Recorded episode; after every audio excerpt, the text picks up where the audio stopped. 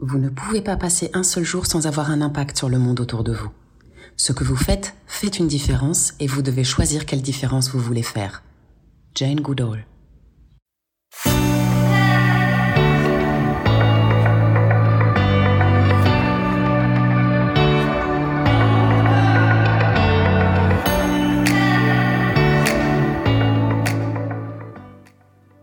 Claire Petro, la pépite verte, et Stéphane Allaire, le réforest acteur. Deux entrepreneurs, deux représentants de deux générations différentes, deux invités de bâtisseurs de monde, respectivement dans les épisodes 13 et 14 de notre émission, et tous deux engagés dans la transition écologique et la lutte contre le changement climatique à plusieurs titres. Ils se sont tous deux également préoccupés de questions intergénérationnelles.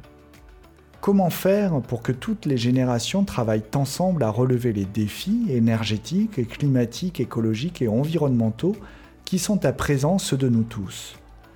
Comment faire pour que, dans des entreprises apaisées, les différences de valeurs, de moments et d'objectifs de vie, les différences de culture, ne soit pas un obstacle à l'élaboration de solutions collectives aux enjeux d'aujourd'hui, mais plutôt une solution? Comment faire pour que chacun trouve sa place véritablement, concrètement, quel que soit son âge.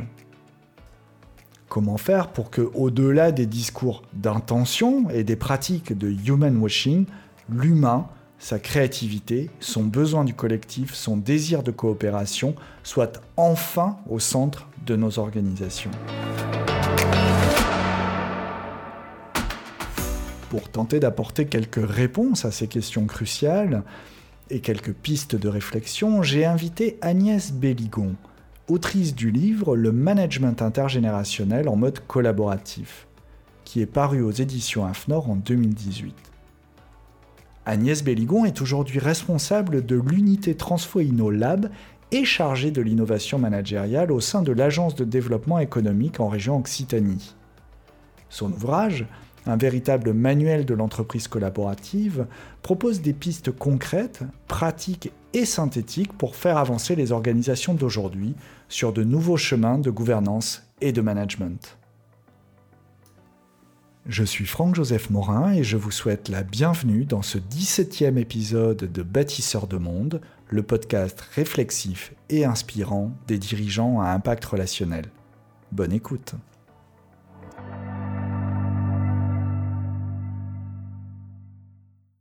Agnès Belligon, bonjour. Bonjour à vous.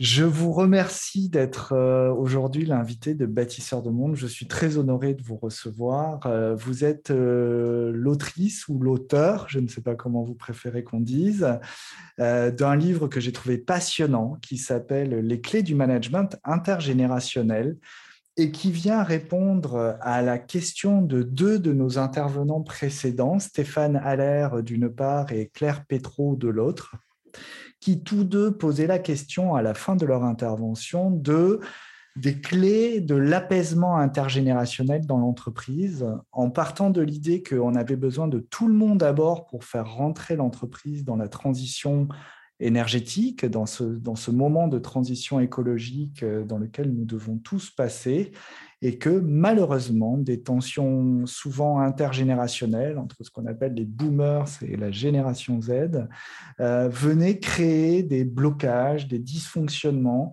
euh, qui mettaient en, en, danger cet apaisement et ne permettaient pas aux entreprises de se lancer de manière harmonisée, euh, unifié euh, dans ce nouveau paradigme.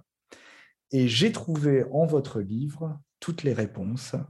Et je suis donc euh, vraiment très heureux que vous puissiez participer à ce podcast. Écoutez, je vous remercie, Franck, de votre intérêt pour ce, déjà pour mon livre, et également pour ce thème de l'intergénérationnel. Euh, pour moi, il s'agit effectivement d'un sujet qui peut paraître anecdotique pour certains, mais qui touche toutes les entreprises et qui peut engendrer des effets euh, totalement désastreux pour une organisation. Donc, euh, voilà pourquoi je me suis attelée à ce sujet. donc, c'est les clés du management intergénérationnel en mode collaboratif. Mmh. Et c'est vraiment un sujet, moi je peux le voir par ailleurs, qui est prégnant en fait à la fois le mode collaboratif et de collaboratif pardon et, euh, et le management, qu'il soit intergénérationnel ou pas. En tout cas, c'est les, les, transformations managériales deviennent indispensables euh, dans les entreprises euh, qui sont aux prises avec des défis qu'elles n'ont jamais connus auparavant. Alors pour commencer, peut-être que bah, vous pourriez euh, nous expliquer un petit peu euh, qui vous êtes, ce que vous faites aujourd'hui, qu'est-ce qui vous a amené à écrire le livre, dans quel contexte, un petit peu votre parcours professionnel, histoire qu'on vous, vous connaisse un petit peu mieux. Avec plaisir. Eh bien, euh, je peux dire que j'ai un parcours qui est plutôt atypique, puisque j'ai une formation universitaire en langues étrangères. ensuite, à 23 ans, j'ai monté mon entreprise qui était une agence d'accueil et de promotion. Euh, ensuite, quelques années plus tard, je, suis entrée dans le monde de l'informatique euh, chez un constructeur informatique qui s'appelait Nixdorf Computer, je sais pas si vous avez connu, euh, repris par Siemens ensuite, où j'ai fait une partie de ma carrière dans le domaine du conseil et de la formation. Puis, au début des années 2000, j'ai été happée par Internet euh, j'ai vraiment eu un coup de foudre avec Internet et je suis devenue chargée de projet web dans une agence web. Euh, et puis ensuite, euh, j'ai évolué vers l'innovation dans différents organismes institutionnels, comme en particulier l'Agence régionale de l'innovation en, en, Occitanie. Et puis en 2016, je retourne sur les bancs de la fac Mmh. pour faire un master en management de l'innovation.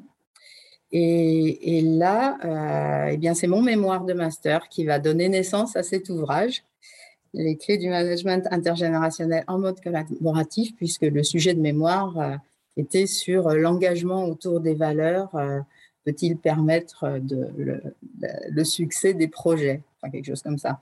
voilà, donc c'est euh, ensuite euh, quelqu'un de l'AFNOR qui a lu mon mémoire et qui m'a proposé de le, de le publier, moyennant quelques petites modifications. voilà. Euh, c'est intéressant parce que vous avez fait un master en management de l'innovation. Oui. Et en fait, aujourd'hui, vous faites de l'innovation managériale. Exactement. Parce que. Si on avait renversé les. ah, oui. C'est effectivement une, une confusion qui, euh, qui se fait souvent. Manager l'innovation, c'est plus euh, finalement manager des projets d'innovation. Et l'innovation managériale, par contre, c'est plus de l'innovation organisationnelle, on va dire. Et comment vous êtes passé de l'un à l'autre alors? Eh bien, naturellement. ça, j'ai été, vous savez, quelquefois, on ne peut pas expliquer mais c'est quelque chose qui vous attire et, il faut y aller. Quoi. Donc euh, voilà, j'avais des choses à dire là-dessus. Et quand j'ai euh, euh, fait des recherches pour mon mémoire, j'ai vu tous ces nouveaux modèles qui émergents de management. Je me suis dit, mais oui, mais c'est bien sûr, c'est ça, c'est ça qu'il faut faire. c'est maintenant qu'il faut le faire. Déjà, ça date de 2016 en fait. Hein. On est de 5 ans déjà. Oui, c'est une réflexion qui, euh, qui d'une manière générale, dans le monde de l'entreprise, l'innovation managériale euh, date depuis quelques années, ou en tout cas est latente depuis quelques années, et commence à se mettre en place euh, depuis, depuis pas, pas, très, très, très mm. longtemps? Mais ce, qui ce qui me frappe dans votre propos, c'est comment effectivement euh, vous êtes passé de quelque chose qui pourrait être vu comme un peu technique, le management du projet euh, innovation, euh, de, l'innovation, le management des innovations, mmh. à, au management, en fait, globalement, et à comment on doit, ou on peut, ou on doit, d'ailleurs, est-ce que c'est une question, est-ce qu'on doit, est-ce qu'on peut innover dans le management pour manager les innovations? Est-ce qu'il y a une, est-ce qu'il y a un lien logique euh, à cet endroit-là où l'un ne peut pas se faire sans l'autre? Oui, personnellement, je pense que oui. Euh, tout ce qui est euh, innovation, justement, ça demande de la créativité. Et pour que la créativité s'exprime dans les équipes, il faut un type de management qui permette cela. Et quelquefois, ce n'est pas avec des managements autoritaires ou très verticaux ou très silotés, on arrive à euh, faire émerger des idées euh, d'innovation et la créativité. Donc oui, pour moi, c'est vraiment lié et si, vous managez autrement, vous pouvez, ça, permet d'innover encore beaucoup plus. C'est intéressant parce que dans une interview précédente euh, de, de, Bâtisseur de Monde, la, personne qui intervient fait le, a démarré par le management de projet. Et pour se dire, non, mais pour bien manager les projets, en fait, il faut revoir le management de, l'entreprise. Et là, vous faites le même mouvement, j'ai l'impression, mais en démarrant par le management de l'innovation. La porte d'entrée, c'est le management de l'innovation. Je trouve ça assez passionnant, la manière dont finalement rentrer par un sujet qu'on pourrait trouver plutôt technique vient rapidement interroger la manière dont l'entreprise fonctionne. C'est ça, exactement ça. Euh, c'est intéressant comme paradigme à, garder en tête euh, quand on veut transformer en fait euh, les, modes de, production ou opérationnels d'une entreprise, de se dire qu'on met le doigt dans un engrenage. Oui, c'est très systémique comme, transformation. Justement, alors aujourd'hui, je suis responsable d'un département au sein de l'Agence de développement économique d'Occitanie, euh, qui a pour vocation d'accompagner les entreprises à se transformer à tout niveau, pas uniquement euh, sur l'organisation. Euh, et c'est la même chose en transfo digital. Quoi. Si vous voulez transformer l'entreprise au niveau digital, vous devez revoir l'organisation et les process et le management, tout est lié. C'est effectivement une approche systémique qui est, qui est à prendre en compte pour, pour transformer les entreprises. Donc, c'est vraiment des sujets passionnants. Avis aux amateurs, ne regardez jamais que euh, par le petit bout de la lorgnette, envisagez toujours les choses d'un point de vue systémique. Et donc, dans, vous avez écrit votre thèse, vous en avez fait un livre, et euh, dans ce livre, vous posez très clairement euh, la question des enjeux euh, managériaux de l'entreprise d'aujourd'hui. Ce que j'aimerais vous demander, c'est en quoi, d'abord, quels sont ces enjeux pour vous? En quoi sont-ils nouveaux? Et pourquoi, depuis au moins 2016, sommes-nous à un tournant de ces pratiques managériales dans les entreprises? Alors aujourd'hui, les, trois enjeux majeurs pour les entreprises qui veulent perdurer, à mon sens, ce sont premièrement déjà de rester compétitives dans le contexte actuel, donc mondialisé, euh, qui leur impose de devenir euh, hyper réactives et performantes. Euh, deuxièmement, pour, et pour répondre au premier enjeu, c'est de réinventer leur organisation et puis leur, réorganiser le travail, notamment en lien avec le digital, puisque ça aussi, c'est incontournable. Et enfin, le troisième enjeu, c'est de pouvoir attirer des talents, et, ça, c'était déjà le cas il y a cinq ans, mais c'est vraiment de plus en plus prégnant aujourd'hui. Attirer les talents et les garder, euh, d'avoir une marque employeur forte, c'est devenu un enjeu majeur pour les entreprises. Elles n'arrivent plus à recruter et, euh, aussi éventuellement à garder les, collaborateurs. Donc, le, justement, ce dernier point euh, sur le recrutement des collaborateurs, euh, ça a un rapport vraiment euh, très proche avec le sujet de l'intergénérationnel, puisque ce sont les jeunes générations, c'est les critères des jeunes générations qui, comme vous l'avez dit en introduction, sont plutôt éloignés de ceux des générations précédentes. Et, euh, et eux ne s'embarrassent pas de si voilà si l'entreprise ne leur plaît pas, si le management ne leur plaît pas, euh, eh bien ils ne restent pas. Euh, ou alors ça se passe mal, ou alors ils partent. Donc les, entreprises ont de plus en plus de mal à concilier les besoins des jeunes générations et, et ceux des, des générations précédentes. Donc, en quoi ces enjeux sont-ils nouveaux? Ils sont nouveaux parce qu'en fait, jusqu'à présent, on n'avait pas, enfin, ça fait quand même maintenant quelques années, mais euh, les entreprises doivent apprendre maintenant à, évoluer dans un monde qui a muté profondément avec les technos, les nouvelles technos, les nouvelles générations, la mondialisation. Et, puis maintenant, on pourrait même ajouter la crise sanitaire. et, pourtant, la plupart d'entre elles ne sont absolument pas préparées et sont très dépourvues face à ces mutations. Euh, il faut encore euh, voir que la majorité, euh, c'est plus que la majorité, c'est environ, je crois, 90% qui ont gardé les modèles d'organisation et de, management qui sont, qui sont apparus au début du siècle dernier avec la révolution industrielle et, euh, et qui n'ont pas changé. Et en fait, on pourrait trouver presque ça normal, puisque euh, ceux qui sont aujourd'hui à la tête de ces entreprises, alors, sont pas nés au début de la révolution industrielle, au début du siècle dernier. Vous allez en, en fâcher un Je vais en fâcher un certain nombre, mais en tout cas, ont été, euh, on va dire, formés dans les années 70-80 ou 60 même, euh, donc à des méthodes qui sont issues euh, des débuts de la révolution industrielle. Donc on pourrait dire euh, qu'aujourd'hui, c'est normal que le monde de l'entreprise bouge pas tant que ça. Ben, ce serait... Oui, mais le monde, lui, a changé. Alors effectivement, les personnes sont restées telles que, mais le monde, il, s'est éloigné, lui. Donc il y a une, dichotomie qui, est terrible. Ben, si ces enjeux ne sont pas pris en compte, ça peut devenir vraiment une problématique majeure pour, pour les entreprises.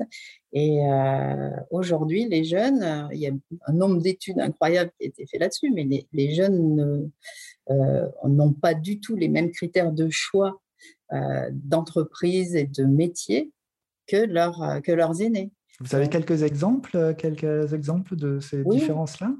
Ben, Par exemple, quelles étaient les valeurs de, nos générations, on peut dire, c'était plutôt, euh, enfin surtout pour les dirigeants, donc le profit, euh, le profit, le pouvoir, euh, et pour les générations, enfin les, salariés, c'était bah, un bon salaire, de bonnes conditions de travail, voilà. C'était, c'était surtout ça qui était important, quoi. le salaire. et puis, le salaire et le statut. Le statut, voilà. D'accord.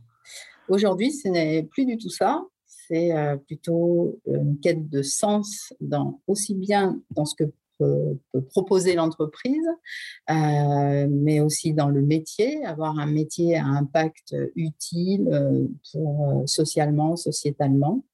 et on le voit de plus en plus, et c'est un peu ce que disaient donc vos deux témoins précédents. parce que même les entreprises se rendent compte qu'elles doivent afficher et puis travailler sur ce volet euh, d'avoir un impact euh, beaucoup plus euh, vertueux sur, sur la planète, sur, sur le social également. Et c'est tout à fait ce que, ce que demandent les jeunes. Donc, Justement, est-ce que, les est-ce que les entreprises sont contraintes plutôt par la loi ou plutôt par leurs collaborateurs? Il y a plusieurs aspects. Bon, je pense qu'effectivement, euh, c'est une bonne chose, la loi euh, s'en mêle, mais également les consommateurs, les consommateurs qui sont effectivement finalement ces jeunes qui arrivent et sur le marché et en tant que consommateurs, qui euh, font attention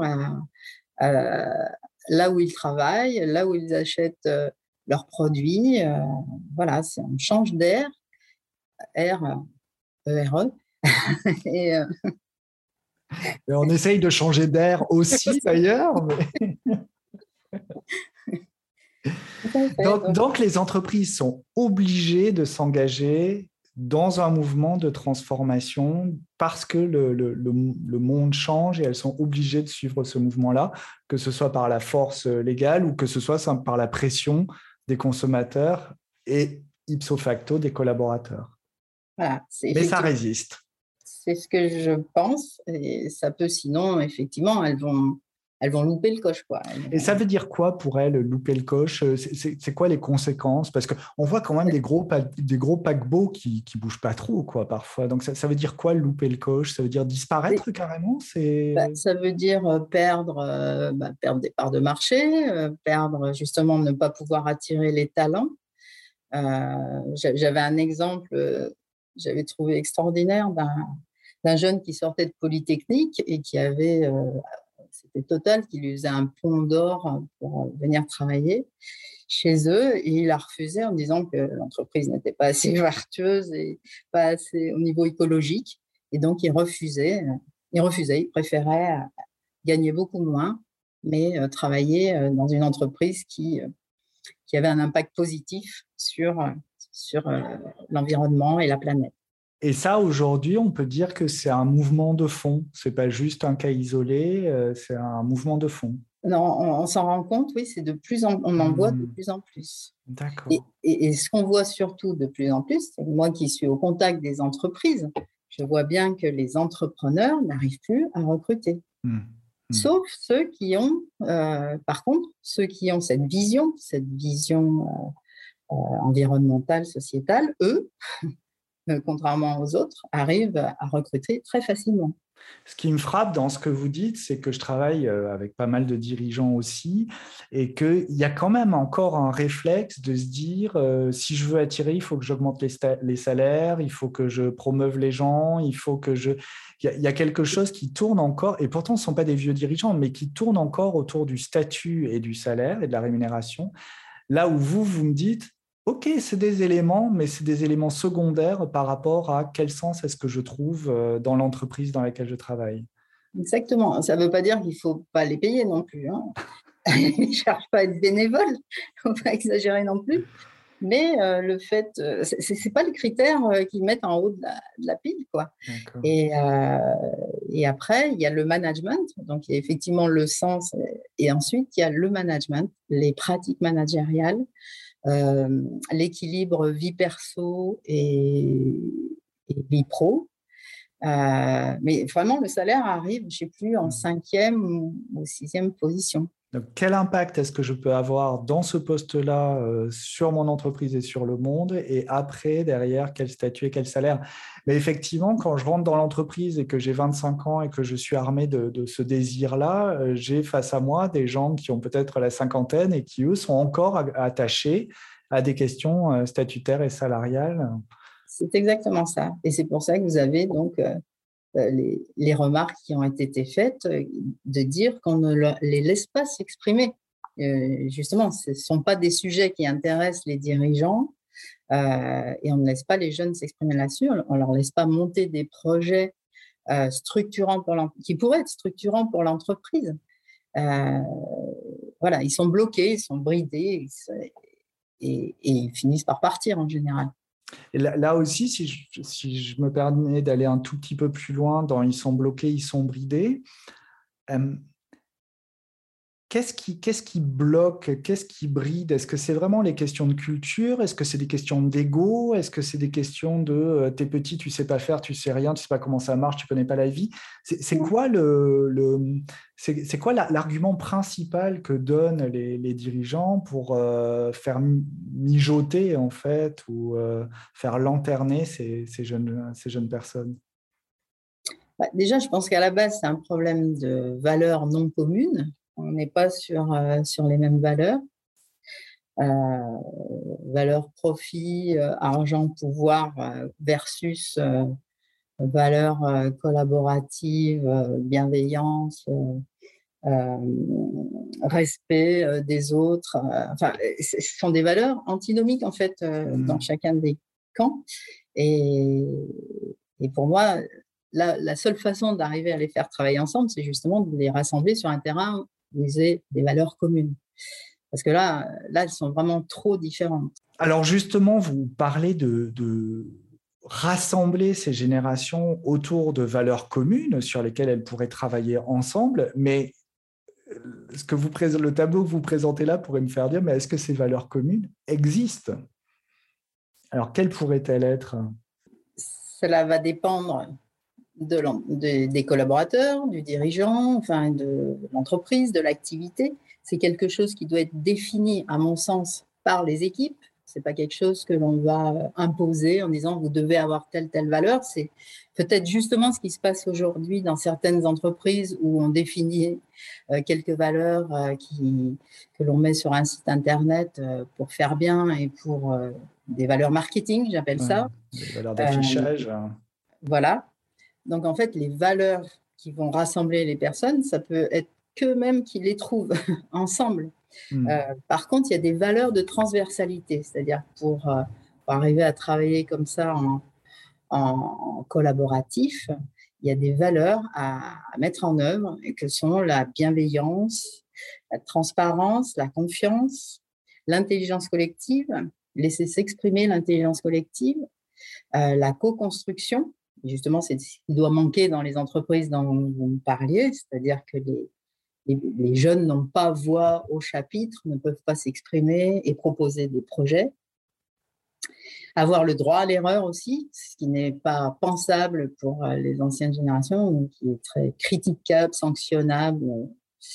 Euh, voilà, enfin, ça, c'est les, valeurs de la transversalité qui permettent justement l'expression de chacun pour arriver à, à construire un socle de valeurs communes euh, qui va permettre de guider les actions des uns et des autres dans la même direction. Bah, je comprends que là, c'est un, nouveau modèle d'entreprise qui est en train d'émerger. Mais la question que je pourrais me poser en vous écoutant, c'est comment mettons en place les valeurs de l'entreprise collaborative, déjà pour commencer, afin de pouvoir créer des valeurs communes. Est-ce que là, il n'y a pas une espèce de paradoxe de se dire il faut des valeurs pour créer des valeurs? Qui met en place les premières valeurs? Enfin, est-ce que ça doit se faire de manière directive? Est-ce que ça doit se faire là aussi de manière collaborative? Comment est-ce qu'on peut faire émerger cette bienveillance, cette co-construction, etc. Voilà, c'est ce que j'explique euh, un peu dans le livre qui se veut sorte de méthodologie pour euh, justement enclencher ce type de démarche dans une entreprise, euh, qui souvent est bien le, point de départ, c'est la vision d'un dirigeant. C'est-à-dire que là, si vous partez d'une entreprise où le dirigeant n'a pas n'a pas euh, vraiment un engagement fort, enfin une, idée précise d'un changement de, management, c'est voué à l'échec immédiatement. Ça ne pourra pas avoir lieu. Donc, ça part toujours d'une vision d'un dirigeant qui, voit une autre façon de fonctionner et qui, euh, la deuxième étape, c'est qu'il fasse passer cette, euh, bah, cette vision à ses équipes.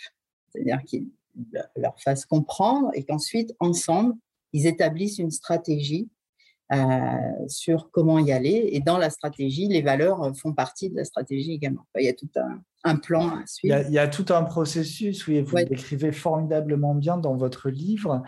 Euh, voilà, ce, avec quoi je pourrais être, c'est de me dire, euh, OK, mais ce dirigeant, même s'il a ça, il a quand même face à lui une génération euh, de baby boomers et une génération Z.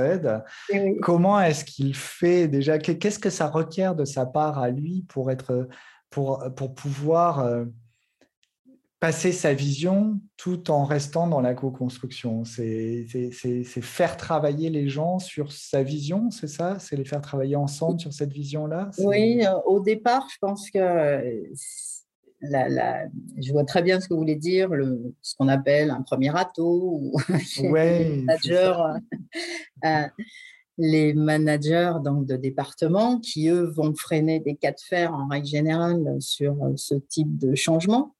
Euh, donc, euh, ben, certains, bon, certains dirigeants, je raconte, euh, j'ai interviewé beaucoup d'entreprises pour rédiger ce livre, et donc certains m'ont raconté leur expérience et leur déboire, enfin le temps que ça a pris. effectivement, il y, a, un temps d'acculturation à, ces méthodes. Il faut en parler, il faut euh, leur faire voir des vidéos, euh, leur montrer des exemples, rencontrer des pairs, euh, etc. Enfin, il y, a, toute une préparation du terrain, on va dire, aussi bien manager que les collaborateurs. Hein, mais le premier atout, effectivement, rentre dans la première euh, étape.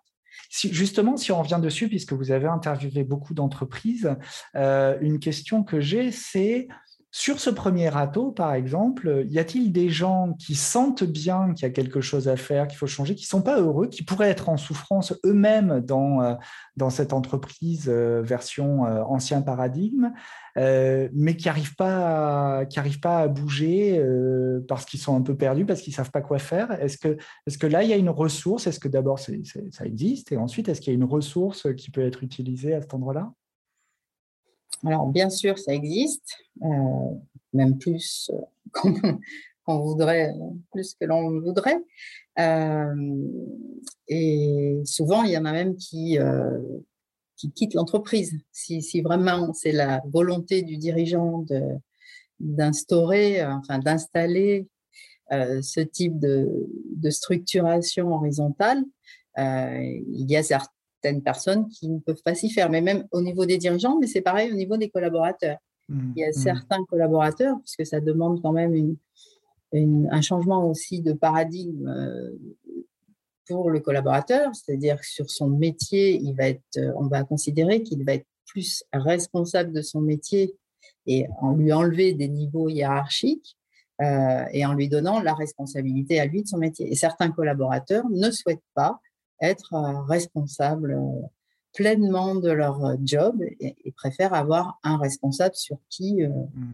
se reporter en cas de problème donc euh, c'est vraiment un changement euh, qui ne peut être que progressif en fait. Hein. Dans la culture managériale, euh, il va falloir que le dirigeant déjà il éclaircisse un peu sa vision, qu'il rallie les, tangents, les indécis, les possibles, ceux qui, ceux qui voudraient bien mais qui n'osent pas trop, faire un peu cet inventaire là. Euh, avant de pouvoir engager un mouvement de transformation culturelle. Euh, les jeunes, ils seront plus jeunes quand ça va se terminer tout ça. oui, c'est-à-dire qu'en fait, il faut commencer par étapes et faire euh, ce qu'on appelle des, des proof of concept hein, dans, en, innovation, c'est-à-dire que voilà, va faire des groupes tests et avancer avec les gens, avec ceux, les, volontés, ceux qui ont envie de le faire, ceux qui le sentent bien, ceux qui ont compris comment ça fonctionne. Euh, c'est la façon d'avancer, c'est celle-là, c'est de créer des groupes au sein de l'entreprise et qui montrent l'exemple en fait aux autres. Euh, les autres vont d'abord regarder ça d'un œil ébahi, euh, et puis peut-être à force voir des projets émerger, voir euh, que ça se passe bien, euh, voilà, et avoir envie de rejoindre le mouvement. D'accord, c'est vraiment par contamination successive. Hein. J'aime bien ça. Mon cabinet s'appelle Mycélium, c'est pas pour rien. C'est comment le mycélium avance petit à petit sous la terre de façon à contaminer ou à, à occuper tout l'espace. Et, justement, donc, euh, quels sont les modèles qui émergent à partir de là dans ce, dans ce mouvement, donc lent, progressif, sous-jacent? Quel est, quel est, il, y a des, il y a des modèles d'entreprise, on entend parler d'entreprises libérées, par exemple, etc. Vous avez quelques, quelques modèles comme ça? Juste pour euh, préciser sur ce que vous venez de dire, lent, sous-jacent, c'est vrai que euh, ça sera lent, sous-jacent, etc., avec des entreprises euh, qui existent depuis longtemps avec des personnes euh, de générations euh, différentes. mais il peut y avoir, avec plus heureusement peut-être, des, entreprises où ça ira plus vite. où des personnes, même d'un certain âge, pourront comprendre et adhérer aux méthodes c'est pas. Euh, ça voilà, va plus, ça, va plus vite. des entreprises. Hmm. Ça va plus vite dans les, dans les petites entreprises, j'imagine, ou dans les, dans les moyennes entreprises, ou euh, on voit que c'est un mouvement qui peut prendre de l'ampleur même dans les grands groupes. Hein? Eh ben, il y a des grands groupes, hein. il y en a beaucoup justement qui, euh, qui, travaillent comme ça. Enfin, mais justement, ils ont commencé par des services, des départements. Hmm. par exemple, chez Michelin, Decathlon, vous avez aussi même dans des, caisses d'assurance maladie, il y en a certaines qui sont libérées. Il y en a une à Carcassonne qui est libérée. Euh, il y a des ministères en Belgique qui sont euh, qui ont voilà des, entités euh, libérées au sein du ministère. Elles sont libérées de quoi ces entreprises? Sont libérées euh, d'un management euh, à couches successives, à multicouches au-dessus euh, d'une personne, qui fait que pour avoir une validation, vous devez demander à une N plus 1, N plus 2, plus 3, plus 4, avant d'arriver à pouvoir réaliser une action. Pendant ce temps-là, votre concurrent en Chine ou aux États-Unis, lui, il a déjà euh, vendu votre produit, euh, il l'a produit, vendu, euh, que vous n'avez encore même pas lancé la production. Vous parliez d'entreprises libérées, vous parliez d'entreprises collaboratives. En fait, ce que j'entends, c'est que ce sont des entreprises plus rapides, plus performantes, où les processus vont plus vite. C'est, ce qui est quand même au cœur de ces changements, c'est moins une transition écologique qu'une recherche de performance finalement.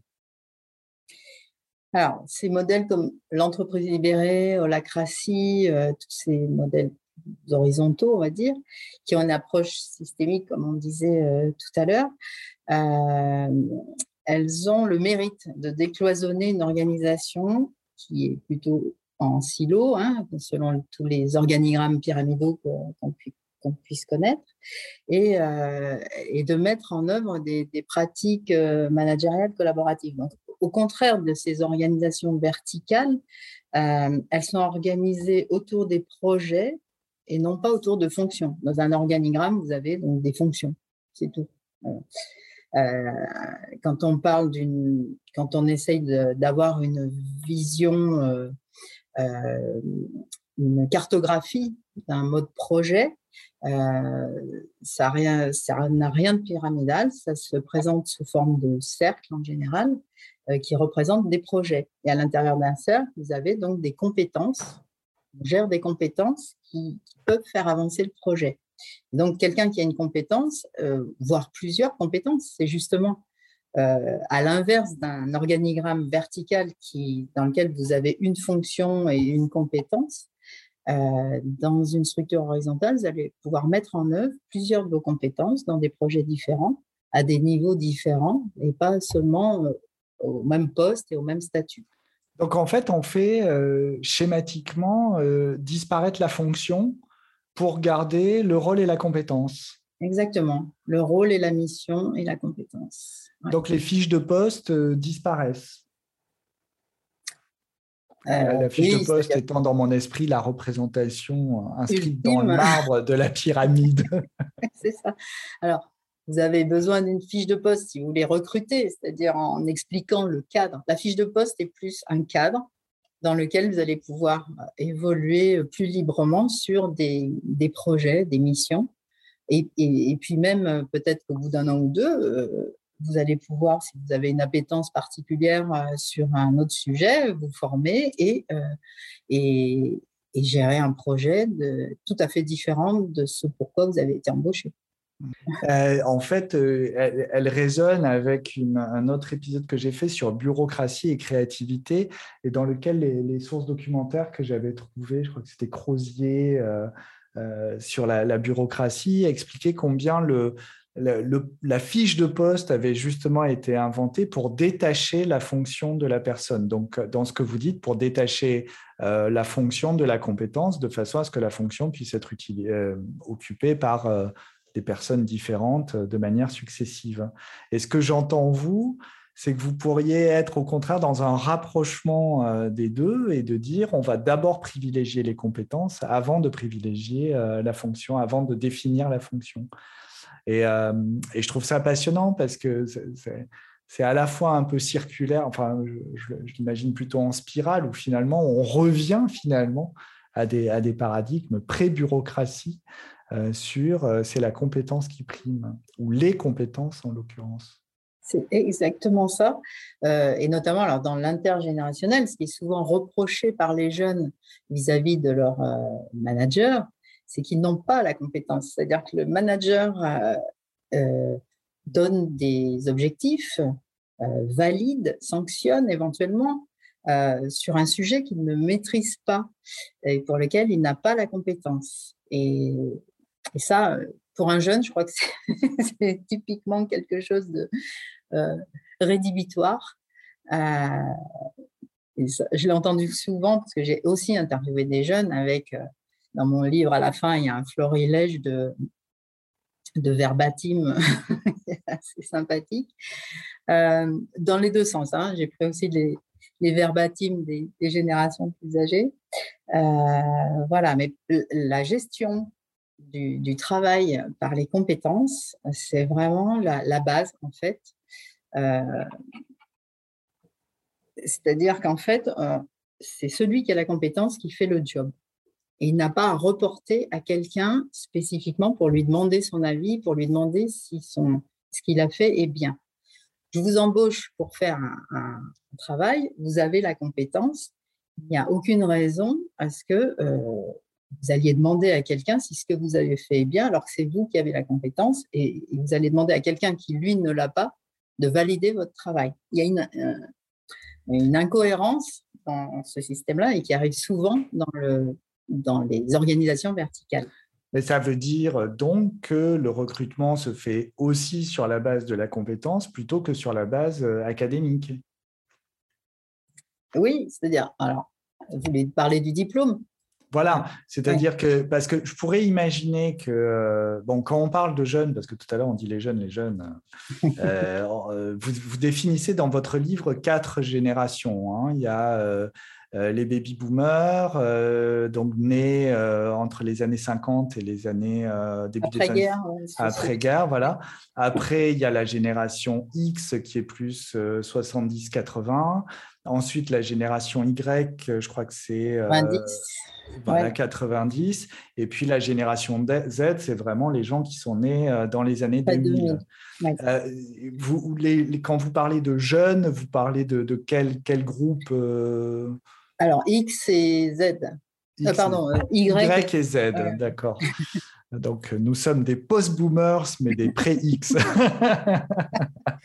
ok, c'est Et même parmi certains Y, euh, ils sont déjà pas mal finalement acculturés aux anciennes, aux anciens managements, et certains ne sont pas forcément favorables aux, aux structures horizontales. Mais bon, quand même, on va quand même parler des, de ceux qui sont, qui sont arrivés finalement sur, le marché du travail récemment. Ok.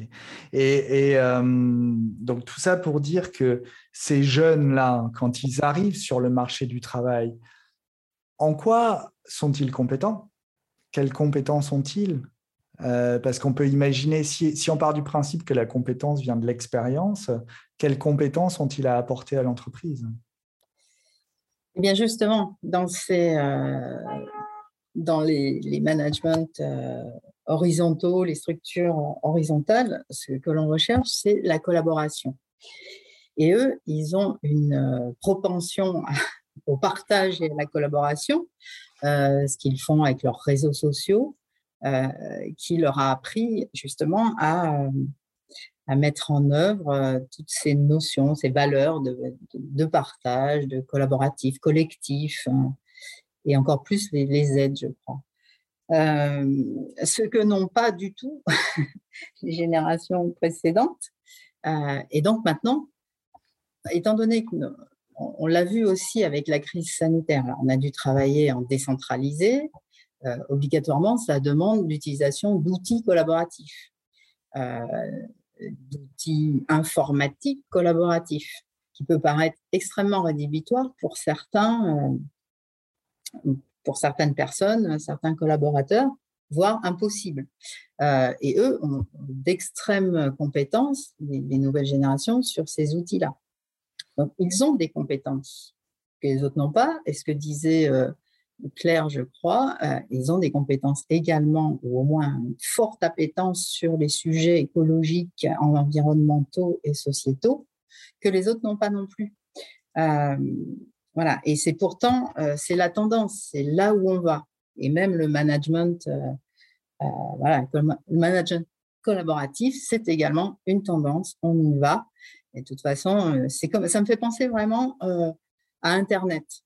Au début des années 2000, euh, voilà, moi j'ai sauté dedans tout de suite, mais euh, grand nombre disaient oh là là, mais ça va s'éteindre comme un feu de paille. Euh, Internet, et d'ailleurs en plus il y a eu la bulle Internet qui a explosé, donc vous voyez, hein, ça n'a pas duré. Et pourtant, vous voyez aujourd'hui où on en est avec Internet, c'est incontournable ce qu'il y a, c'est que c'est comme la, crise du Covid. On peut dire il y avait le monde d'avant, il y a le monde d'après. On n'en voit pas forcément la différence, etc. Sauf qu'il y a des impacts, il y a des, effets d'impact et des vagues qui se diffusent de plus en plus profondément, euh, je trouve, et de plus en plus rapidement aussi, où il y a des vrais changements au moins dans les comportements individuels. J'entends ce, qui est passionnant aussi dans ce que vous dites, c'est combien finalement, là où par compétence, on pourrait entendre une compétence uniquement technique, vous définissez euh, la capacité à collaborer, la capacité à partager, à travailler dans le collectif comme une compétence. Donc finalement, euh, les processus relationnels deviennent une compétence, sont reconnus en tout cas dans ce mode-là comme une véritable compétence. Et ça, pour le coup... Euh, de plus en plus, les soft skills, hmm. effectivement, ce qu'on appelle les soft skills, sont très recherchés par les recruteurs parce que justement, ce sont des personnes ouvertes à la collaboration. sont aussi des personnes ouvertes d'esprit. Euh, elles vont pouvoir euh, se former facilement à des nouvelles pratiques, à des nouveaux, enfin, des nouvelles, je sais pas, des nouveaux produits, etc. Sachant, on sait qu'aujourd'hui, les nouveaux métiers, euh, on ne connaît, il n'existe pas au moins 80% des nouveaux métiers qui, qui auront lieu dans quelques années, n'existent pas encore. Donc, on a besoin de personnes qui soient ouvertes d'esprit, collaboratives, qui aient de l'appétence pour les nouvelles choses, qui soient agiles dans leur comportement, qui puissent euh, euh, bah, changer sans que ça soit un drame. Au contraire, avoir envie de changer euh, et voilà, qui soient réactifs au changement. Hmm. Un défi majeur, me semble-t-il, en vous écoutant, c'est que comment embarquer euh, des générations peut-être un peu plus anciennes qui, si on pousse le, fil jusqu'au bout, pourraient se sentir euh, obsolètes et donc peut-être en besoin de défendre un peu leur, euh, leur utilité. Comment faire pour que les, les, gens qui ont plus d'expérience professionnelle ne se sentent pas exclus finalement de ce mouvement-là d'un point de vue management opérationnel? Voilà, bah, c'est justement par la gestion des compétences. Parce que comme vous venez de le dire, ils ont de l'expérience sur certains sujets. Et ça, même les, donc, euh, quand j'ai interviewé les jeunes, c'est ce qu'ils leur reconnaissaient à ces personnes en disant là où on pourrait travailler, on leur reconnaît qu'ils ont de l'expérience, qu'ils sont posés, ils savent gérer un projet ou enfin euh, voilà que là où nous, on part tous azimuts et on peut se planter, euh, eux peuvent nous dire euh, n'y allez pas ou allez-y différemment. mais que, qu'on essaye de leur dire sur les réseaux sociaux, faut que vous fassiez ci, fassiez là, ça, c'est pas possible. C'est eux qui ont la compétence. Donc, mmh. Ce qu'il faut, c'est justement par les compétences, ce que chacun sait faire et qu'il soit différent, faut pas qu'il euh, se marche sur les plates-bandes. Euh, voilà, que chacun mette en œuvre les compétences qu'il a au service d'un projet. Et là, ils avancent tous dans la même direction avec leurs compétences euh, associées.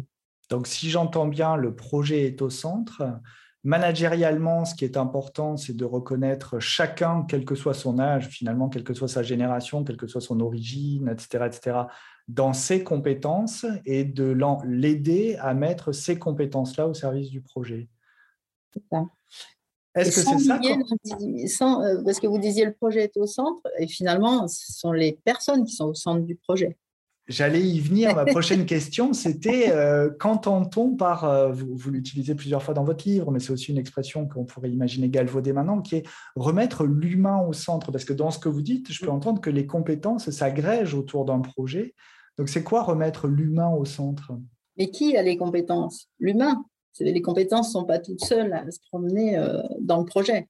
En fait, c'est des humains qui ont des compétences et, ce qu'il faut, c'est les mettre en musique euh, ensemble pour, euh, pour arriver à faire avancer le projet, sans pour autant nier les individualités. J'entends souvent euh, des gens dire Ah, mais oui, mais le collectif, il n'y a plus d'individualité, on n'est plus mis en avant, etc. Alors qu'en fait, on peut tout à fait, au sein d'un collectif, déployer ses capacités, ses compétences au service d'un projet. C'est le résultat qui est collectif, mais c'est chaque individu qui s'exprime au sein d'un projet.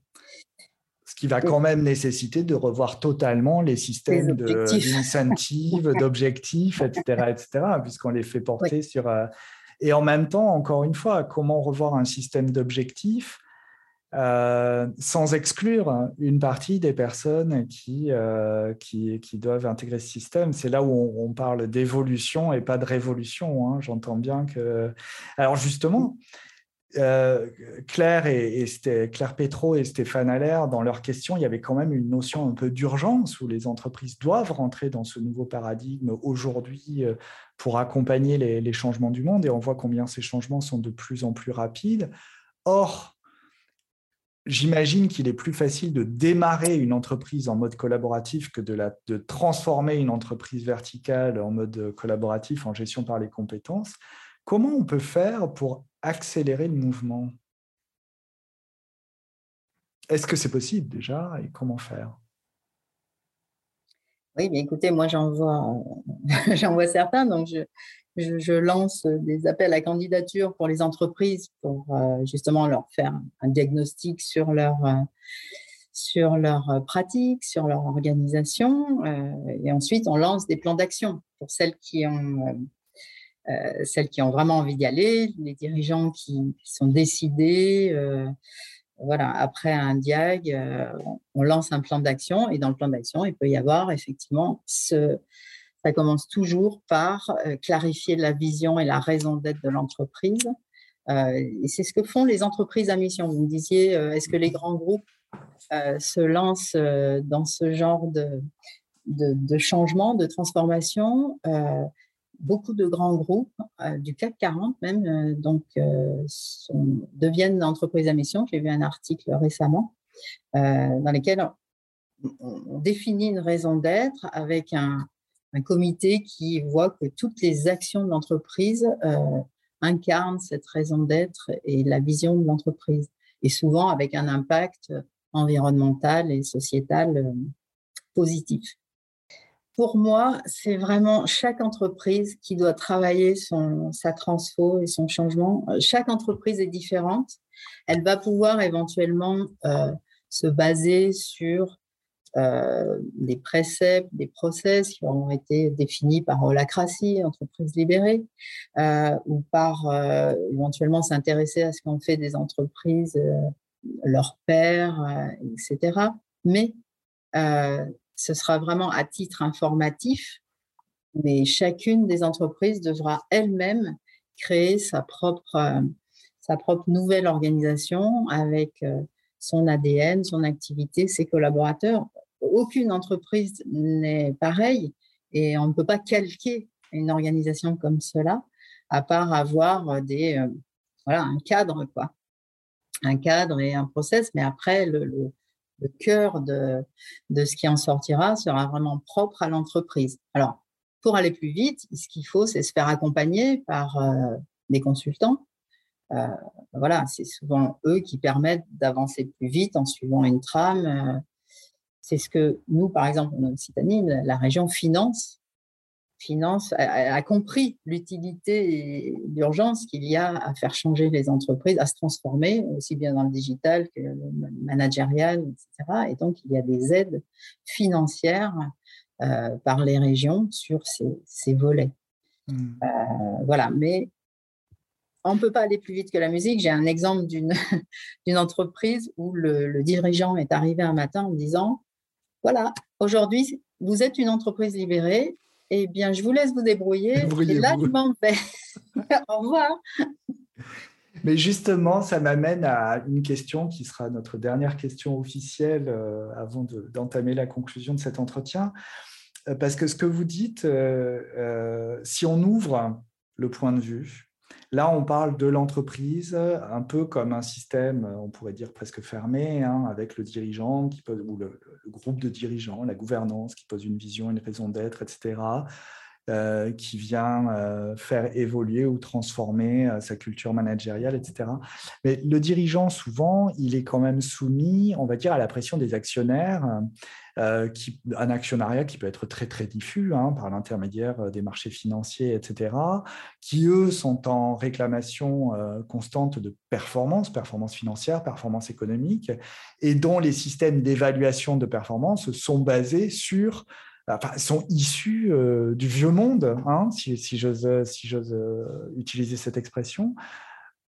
Est-ce que le changement est possible dans un tel système, on va dire, financier? Alors, on a des exemples effectivement d'entreprises libérées qui ont été délibérées par les actionnaires, c'est-à-dire ils ont repris le contrôle et je pense à Poult, la biscuiterie Poult vers Toulouse. ce que, voilà, ce que, ce que moi j'ai constaté, c'est qu'il y a beaucoup de financeurs, enfin de, business angels, qui regardent beaucoup le côté management avant de, financer les entreprises, le management, l'organisation et les dirigeants. Enfin voilà, ce mmh. système est très, comment dire, c'est important pour eux de voir si l'entreprise va pouvoir aboutir et ça passe par, par une organisation qui tienne la route. Il y a également des, des, fonds, de, des fonds spécifiques maintenant pour les entreprises à mission ou pour les entreprises libérées qui, commencent à voir le jour. Il y a, tout un, nouveau, un nouvel environnement financier qui émerge oui. pour, pour accompagner et pérenniser ces entreprises-là. Voilà, notamment les entreprises à mission, mais ça va certainement faire des émules.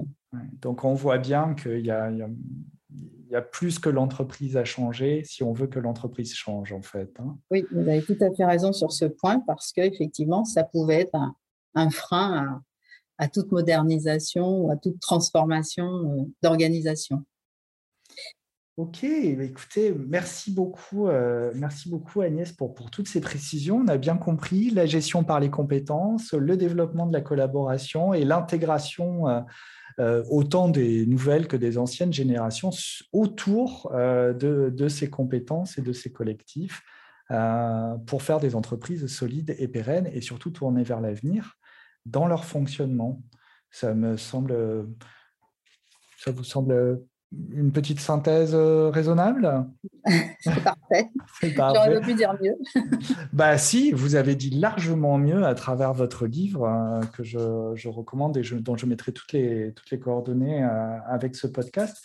Traditionnellement, à la fin d'un entretien, l'invité a, un espace, un temps de parole libre, donc quelques minutes peut-être pour dire quelque chose euh, que vous n'auriez pas pu partager avec nos auditeurs. Donc le temps est à vous. Et puis une dernière question, c'est comme bâtisseur de monde, c'est un podcast euh, qui traite des enjeux et des défis relationnels. Euh, quel serait l'enjeu relationnel que vous voudriez voir traité dans un prochain numéro de Bâtisseur de monde? La parole est à vous. oui, c'est vous aviez mentionné tout à l'heure euh, la période que l'on vient de vivre.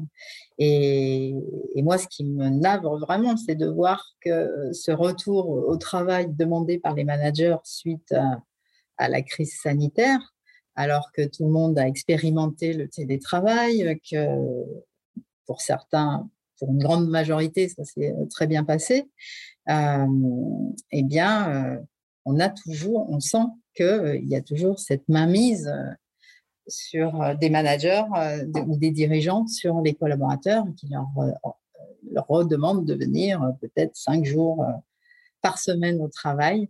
Donc, normalement, des crises comme ça, ça permet effectivement d'enclencher des transformations et on doit vraiment capitaliser sur ce qui s'est produit et avancer essayer d'avancer plus vite. Vous me disiez comment on peut avancer plus vite. Ça, c'était typiquement une façon d'avancer plus vite. Euh, la crise que l'on a rencontrée, mais euh, il y a encore des retours en arrière et, c'est ça qu'il faut combattre. pour moi, ces changements, ils sont inéluctables. Euh, je pense que ça prendra le temps qu'il faudra. Vous disiez, est-ce qu'il faut attendre que les dirigeants partent à la retraite pour que pour que ça change. Euh, dans certaines entreprises, oui, si les entreprises sont encore là. Euh, sinon, bah, ceux qui, qui réussiront, qui iront plus loin, ce seront ceux qui auront pris euh, ce virage. Et sinon, les autres, je pense qu'ils ils, vont, ils iront dans le mur. C'est pas très gai. Très bien. Bah, écoutez, au moins ils seront prévenus. Quel thème relationnel est-ce que vous voudriez voir traité dans un prochain numéro de Bâtisseurs de Monde? Bien, je serais très intéressée euh, sur le sujet euh, des, entreprises à impact. comment, comment décider les entreprises à changer leur, leur impact sur l'environnement et sur la société? Très bien. Bah, écoutez, à l'impossible, nul n'est tenu, mais je vous promets de creuser euh, dans ce sens-là et de trouver les bons interlocuteurs pour nous en parler. Merci. Agnès, je vous remercie énormément pour votre participation à Bâtisseurs de Monde aujourd'hui. J'ai été très heureux de faire votre rencontre à cette occasion. Je vous souhaite euh, tout le meilleur pour la suite et surtout, je vous fais confiance pour aller euh, aborder énormément des entreprises d'Occitanie pour les aider à changer. Merci beaucoup et à très bientôt pour de nouvelles aventures. Merci Franck pour, euh, pour ce podcast qui était très agréable et euh, j'ai hâte de le réécouter. Merci d'avoir écouté cet épisode de Bâtisseur de Monde. S'il vous a plu, n'hésitez pas à le liker, à le partager, à le diffuser le plus largement possible sur toutes vos plateformes. Vous pouvez retrouver Bâtisseur de Monde sur LinkedIn, sur Instagram ou sur mycelium-consulting.com. N'hésitez pas non plus à m'envoyer un message, à me faire vos propositions de thèmes et de sujets pour Bâtisseur de Monde sur franck at mycelium-consulting.com. J'attends vos suggestions avec impatience. En attendant, je vous donne rendez-vous dans deux semaines pour un prochain épisode de Bâtisseur de Monde, le podcast réflexif et inspirant des dirigeants à impact relationnel, et vous souhaite une bonne inspiration. À très bientôt.